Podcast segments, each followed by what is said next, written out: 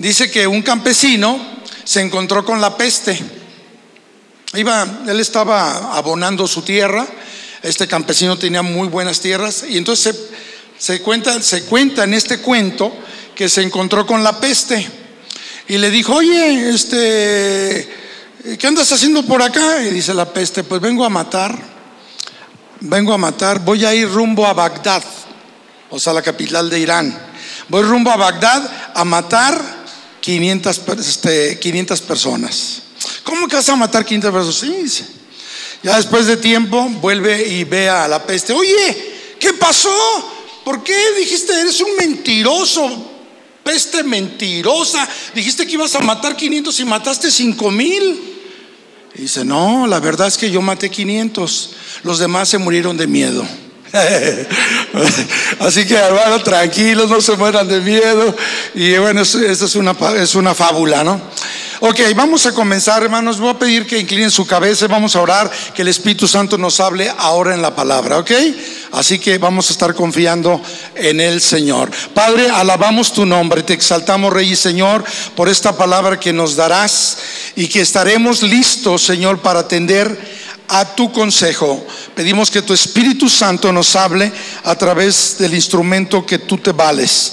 Que la gracia tuya sea sobre nosotros de tal modo que podamos entenderla, comprenderla y nos des ese discernimiento en el nombre de Jesús. Y todos decimos, amén.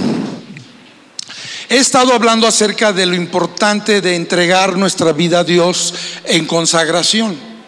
He estado o llamándoles la atención o, hacer un llamado a su atención más bien, porque llamar la atención es como regañar, ¿no?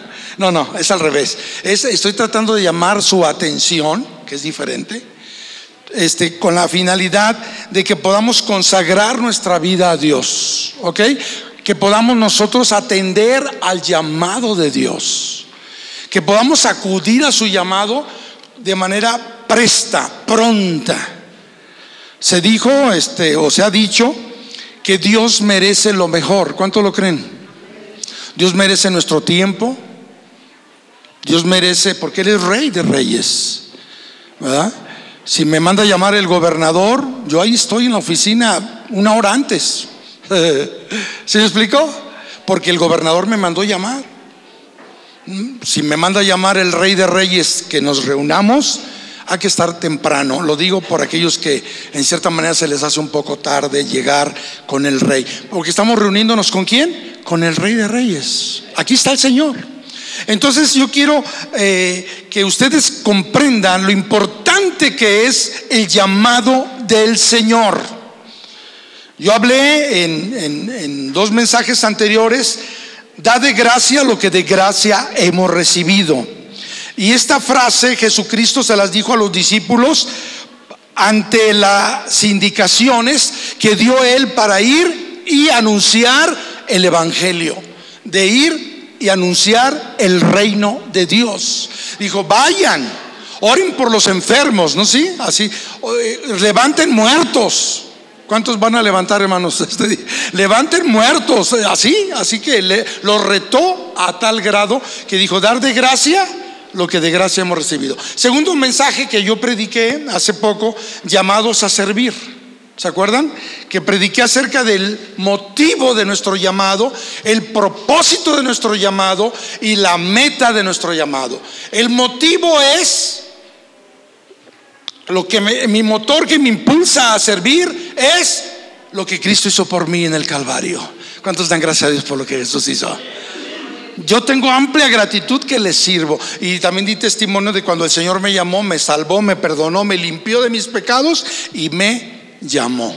Entonces, el, segundo, el propósito es el bienestar de los demás. Ese es el propósito. El motivo, mi gratitud a Dios por lo que Él hizo por mí. El propósito, que la gente conozca al Salvador es un bien que les hacemos a ellos. El mensaje de la paz siga predicado. Y tercero, la meta es que el Señor sea glorificado. ¿Están en mí? Ok, no, es un repasito rápido. Vamos a abrir nuestra Biblia en Hechos de los Apóstoles capítulo 15, por favor, en el verso 35 y 36. Hechos 15. Y el tema que le voy a poner el día de hoy, porque me gusta ponerles tema, el primer tema que les dije hace rato es, da de gracia lo que de gracia hemos recibido. Dar de gracia lo, de, lo que de gracia hemos recibido. El segundo era llamados para servir. Y el tercer mensaje que es este es atendiendo el llamado. ¿Cómo se llama el tema? Atendiendo el llamado. ¿Sí? Una cosa es que te llamen y otra cosa es que atiendas a ese llamado. Oye, fíjese que me interesa su currículum, este, ya usted está este, buscando trabajo, me, interesa que, esté con nosotros. ¿Puede estar en una entrevista tal día, tal hora? Pregunte por el licenciado José Martín Álvarez y le vamos a hacer su entrevista, ¿ok? Aquí en el Departamento de Recursos Humanos. Oh. Ni va esa persona, no atendió al llamado. Pero como necesita dinero y necesita el trabajo, piecitos, ¿para qué te quiero, no? Ahí está bien tarde que llega, ¿no? No, llega temprano. Bueno, el llamado es atender temprano, atender a Dios cumpliendo la misión de que Dios nos ha llamado. Hechos capítulo 15, ¿están ahí? Versos 35 y 36. Y Pablo y Bernabé, una pareja preciosa, hermanos, hombres de Dios sirviendo al Señor, continuaron en Antioquía. ¿En dónde? En Antioquía. Repita conmigo Antioquía. Antioquía. Enseñando. ¿Qué hacían? Enseñando la palabra del Señor. ¿Qué más hacían? Y anunciando el Evangelio con otros. No nomás ellos dos, con otros. Y no dice pocos, dice que Muchos. 36. Después de algunos días, Pablo dijo a Bernabé, volvamos a visitar a los hermanos en todas las ciudades en que hemos anunciado la palabra del Señor. ¿Con qué fin los iban a visitar? Para ver cómo andan los cristianos. Hay que afirmarlos en la fe. Hay que consolidarlos en la fe. ¿Sí? Entonces aquí hay tres aspectos importantes. Número uno, número uno, enseñaban la palabra de Dios. ¿Qué significa eso? Hacían qué? Discípulos. Número dos, anunciaban el Evangelio de la salvación con otros muchos para que la gente entregue su vida a quién? A Jesucristo. Y tercero, visitaban a aquellos que ya habían entregado su vida a Cristo y estaban siendo discipulados. ¿Estamos? Tres áreas. Enseñar o discipular. Número dos, predicar el Evangelio. Y número tres, la consolidación o la visitación de las almas. ¿Por qué les digo esto, hermanos? Ellos atendieron un llamado. El llamado que ellos hicieron no fue porque les dijo eh, Pedro, oiga Pedro, Pedro le dice a Pablo y a Bernabé, ¿sabe que Váyanse a predicar. O no les dijo Juan, el amado, Pedro, tanto eh, discípulo del Señor como, porque Jesús ya estaba en el cielo. Y él dio la comisión, antes de ascender al cielo dijo, toda potestad y toda autoridad me es dada en el cielo y en la tierra. Vayan y anuncien las buenas noticias a todas las naciones. ¿A dónde? A todas naciones. Por eso nuestra visión es clara, establece el reino de Dios. Con la premisa, escuchen, la visión es una premisa fundamental que debes de tener en tu mente y en tu corazón. Establecer el reino de Dios significa que Dios tiene el control. Amén.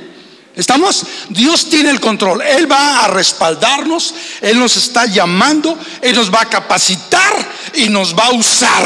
¿Cuánto lo creen? Entonces, no es un llamado de un hombre, ni de Juan, ni de Pedro, sino el Espíritu Santo llama a Pedro, a Pablo, perdón, y a Bernabé a la obra. Vamos a, vamos a retrasar un poquito en Hechos 13. Vayan conmigo a Hechos 13, 1. Y dice así la escritura. Había entonces, Hechos 13.1, había entonces en la iglesia, ¿en dónde? en la iglesia que estaba en donde? En Antioquía. Acuérdense que ellos estaban un tiempo en Antioquía, pero estando en Antioquía salieron a predicar el Evangelio.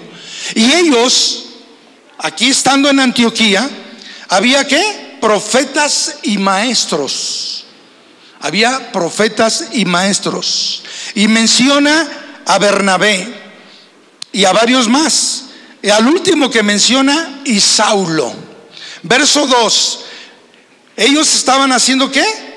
Adorando a Dios. Cuando ahí dice ministrando, escúchame, cuando dice ministrando estos, al Señor, significa que estaban, te adoro, Rey, te alabo, Señor. Ministrar al Señor es adorarle, te alabo, Dios, te adoro, te exalto, Rey. Y estaban orando, orando.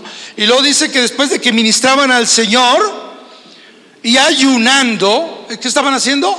Ayunando, dijo el Espíritu Santo, apartadme a Bernabé y a Saulo para la obra a que los he llamado. ¿Quién fue? El Espíritu Santo, hermanos. En oración. Había un presbiterio.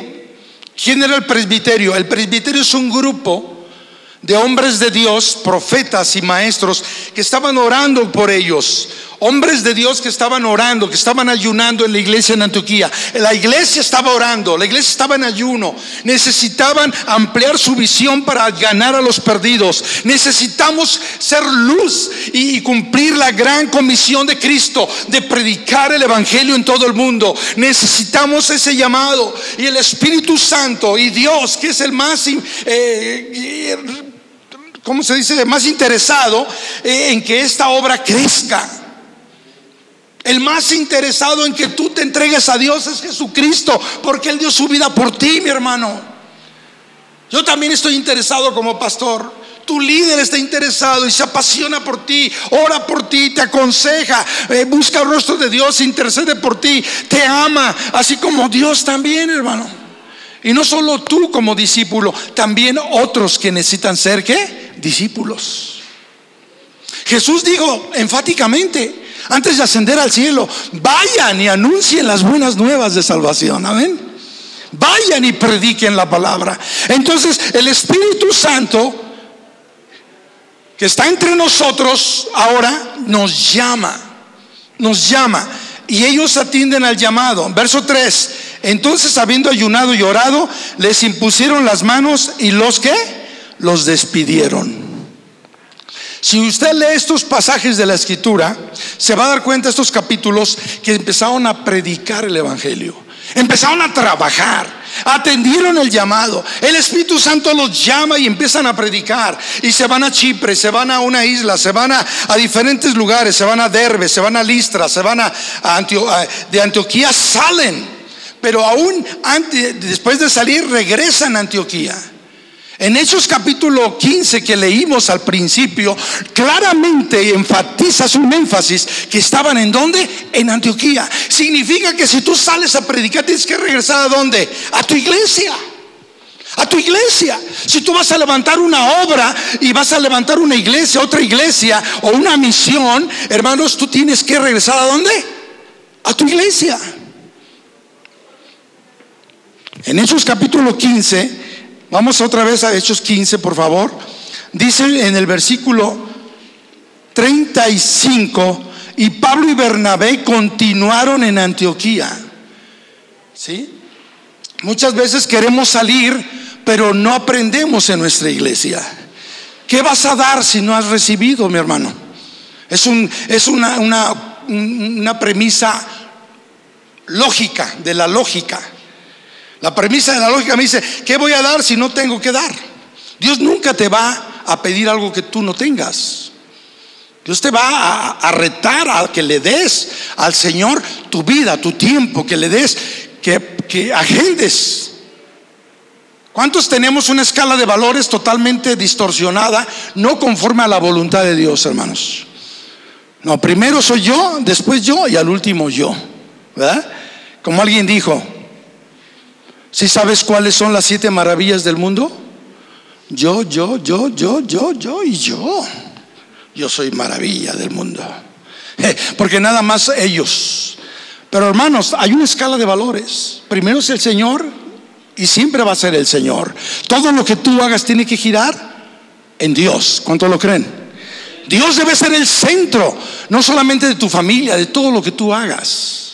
De tal modo que podamos entender que ellos estaban en Antioquía, estaban aprendiendo, pero ya estaban entre, entrenados para poder enseñar, para poder predicar el Evangelio y para poder visitar, que son esas tres áreas que ya vimos. Vamos a Hechos capítulo 16, por favor. Versículo 40, que es el último versículo del capítulo 16. Fíjense cómo cumplían ellos con el llamado. ¿Qué dice? Dice, entonces, hablando de Pablo y Bernabé, saliendo de, las, de la cárcel, ah caray, estaban en la cárcel, sí, saliendo de la cárcel, entraron en dónde? En la casa o en casa de Lidia. Y habiendo visto a los hermanos, los consolaron y se fueron. En otras palabras, cuando tú empiezas a predicar la palabra, va a haber oposición. Ellos estuvieron en la cárcel no porque eran injustos, no porque eran malvados, no porque eran mal, este, eh, narcotraficantes o lo que tú quieras. No, ellos estuvieron en la cárcel porque un hombre, escúchame, porque un hombre o varios hombres habían eh, contratado a una bruja. Estamos a una bruja. Y esa bruja hacía limpias, amarres y todo lo que tú quieras. Y esa bruja fue liberada en el nombre de Jesucristo por Pablo y Bernabé. Mientras ellos iban a la oración, dice la Biblia, encontraban a una mujer endemoniada y era esta bruja y le dijeron en el nombre de Jesucristo, espíritu de adivinación, te vas ahora. Y fue libre.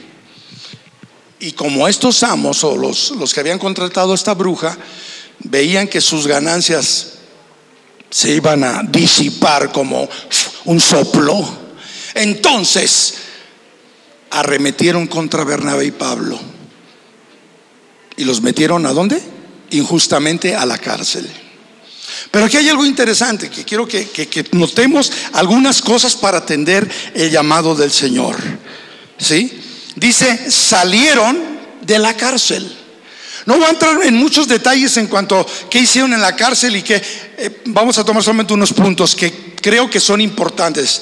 Y que todos ustedes, mis hermanos, que son discípulos del Señor y que ya están en una en un grupo familiar, ¿qué dice ahí? Nuestra estrategia, los grupos familiares. ¿Qué son los grupos familiares? Son casas, ¿sí? hogares donde se predica el Evangelio. Amén. Esa es nuestra estrategia que está a su lado derecho. Y ellos fueron a la casa de Lidia. No se fueron hasta Antioquía porque no estaban en Antioquía. Estaban en la primer provincia de Macedonia que era Filipos. Y estaban en Filipos. Y después vemos en la Biblia una carta que Pablo escribe a quienes? A los de Filipos, que son los filique filipenses. Se levantó una iglesia y la primera que se entregó al Señor fue esta mujer que abrió la puerta de su casa y dijo, hagan un grupo familiar porque quiero que se predique el Evangelio, porque Dios me salvó, porque Dios me perdonó, porque Dios me tocó y siento tanta gratitud que si soy digna de ustedes, Pablo y Bernabé, por favor, les rogó, dice la Biblia, por favor, mi casa está abierta para que prediquen el Evangelio. ¿Cuántos dan gloria a Dios? Entonces la casa, escúchame, es la cobertura de Dios. ¿Por qué? Porque en la casa hay un líder. Y el líder tiene una cobertura que es su pastor. Y el pastor tiene otra cobertura que tiene otro pastor. Y, mi, y el pastor de mi, que, de mi pastor tiene otro pastor. Y el pastor principal tiene otro pastor. Entonces siempre tenemos que estar qué? Protegidos. No sé cuántos salieron a la lluvia y, no agarraron paraguas, pero seguramente se mojaron. ¿Cuántos se mojaron estos días? Hoy me agarró de cobertura, es como un paraguas. Entonces, saliendo, entraron. A la, iba a la casa de Lidia. Ahora, ¿quién era Lidia? Vamos al versículo 12. ¿Qué dice el versículo 12? Estamos en el 16. Hechos capítulo 16, versículo 12.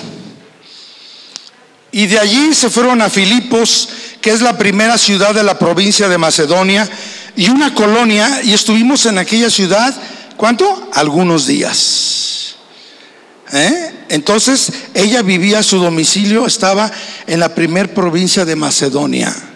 Y dice que, dice, estuvimos unos días, verso 13, y un día de reposo salimos fuera de la puerta junto al río, donde solía, repiten conmigo, solía, otra vez, solía hacerse la oración.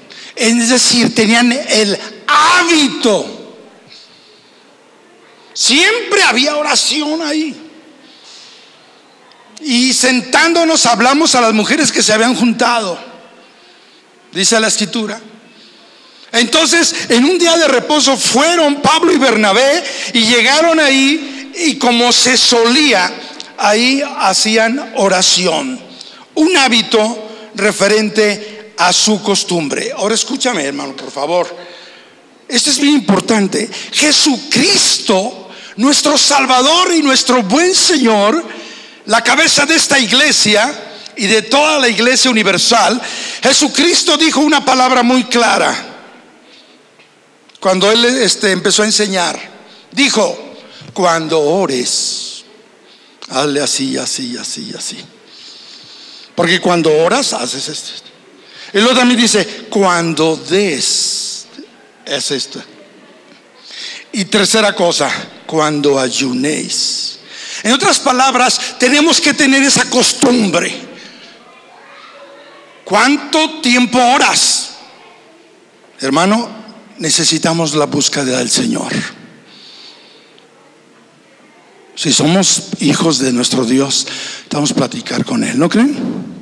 Entonces ya se solía, como tú y yo lo hacemos, un hábito de orar, de dar y de ayunar. Ahí está en el Evangelio de Mateo 5, cuando lo hagas. Ahora, verso 14, ¿qué oficio tenía esta mujer Lidia? Verso 14. Entonces una mujer llamada Lidia, vendedora de púrpura de la ciudad de Tiatira, que adoraba a Dios, estaba oyendo y el Señor abrió el corazón de ella para que estuviera atenta a lo que Pablo decía. Y cuando fue bautizada y su familia nos rogó diciendo, si habéis juzgado que yo sea fiel al Señor, entren en mi casa y posade en ella. Y lo dice y nos obligó. O sea que no solamente le rogó, ahora se quedan. ¿Cómo que se van? ¿No les ha pasado así que algunos hermanitos, ¿qué pastor? ¿Qué, ¿Cómo que se va? Ya le serví de comer, ahora come. Así me ha tocado con algunas hermanas. Y yo ya había comido poquito. Dije, pues bueno. ¿Es una orden, mi hermana? Sí, gloria a Dios. Y así les dijo Lidia, ¿qué, qué, qué, qué se van a ir? No, hombre, los obligó a qué? A quedarse.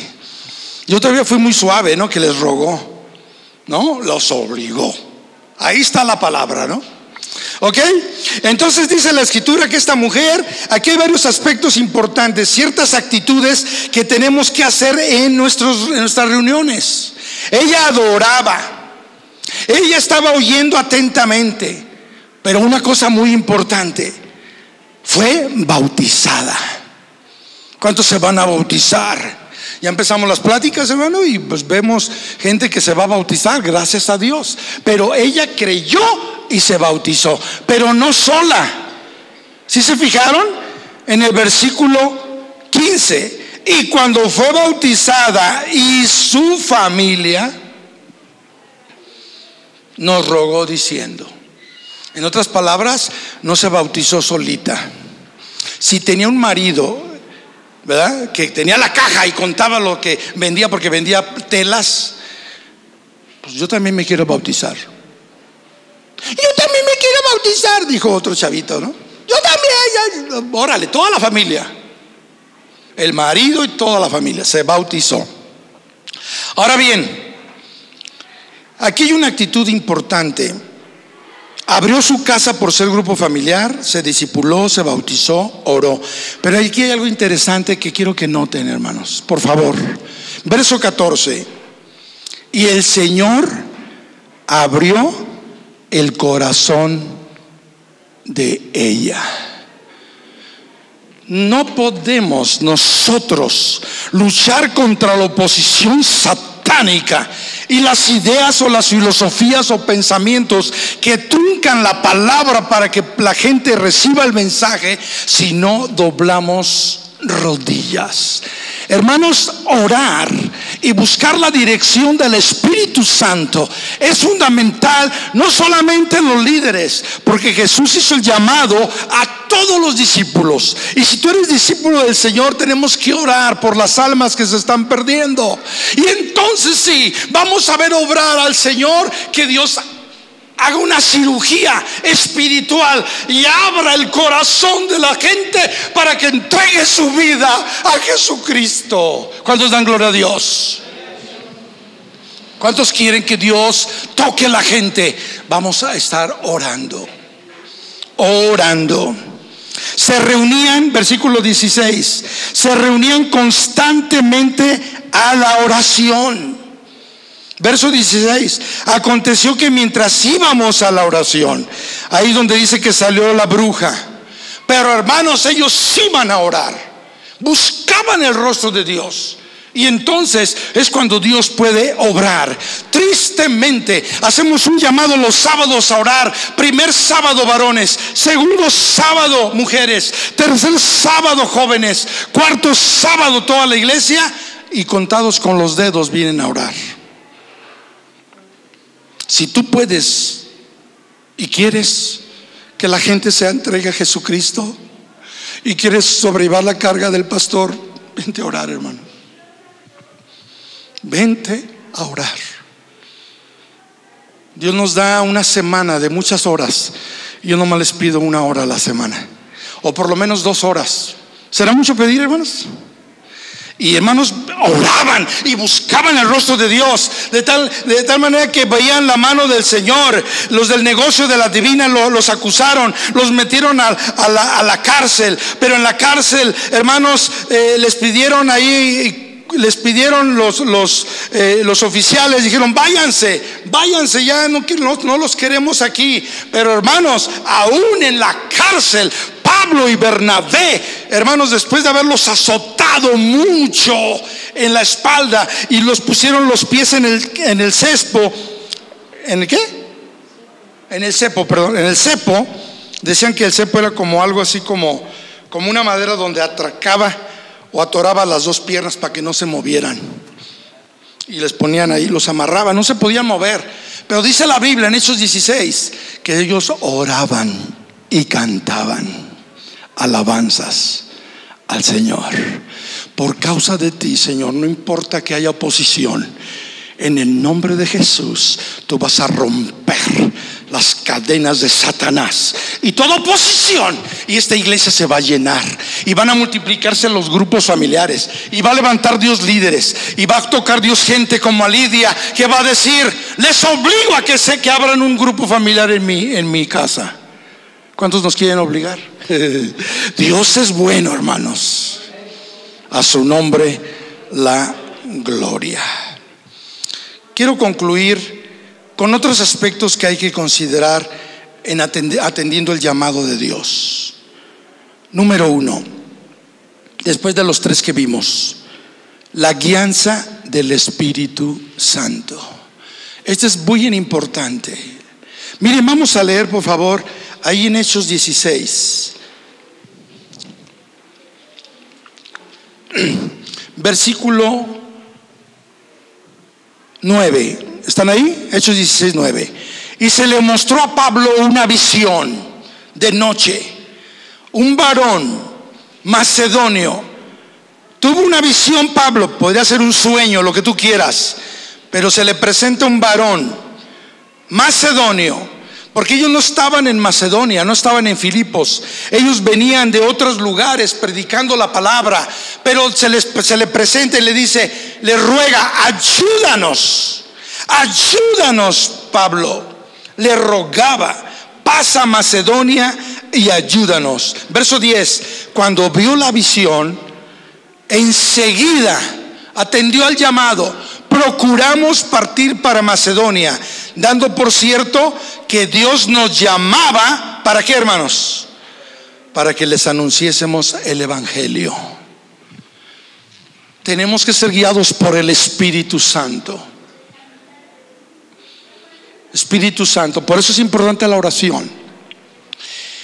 Otra cosa, fueron, dice que enseguida atendieron el llamado, que es el tema de esta plática.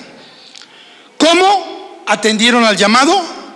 ¿Cuál es ese llamado? Anunciar el Evangelio, el mensaje de amor. Jesucristo murió por los pecadores, yo soy el primero. Hubo resultados. Ya vimos que Lidia abrió su casa. Ya vemos que hubo oposición.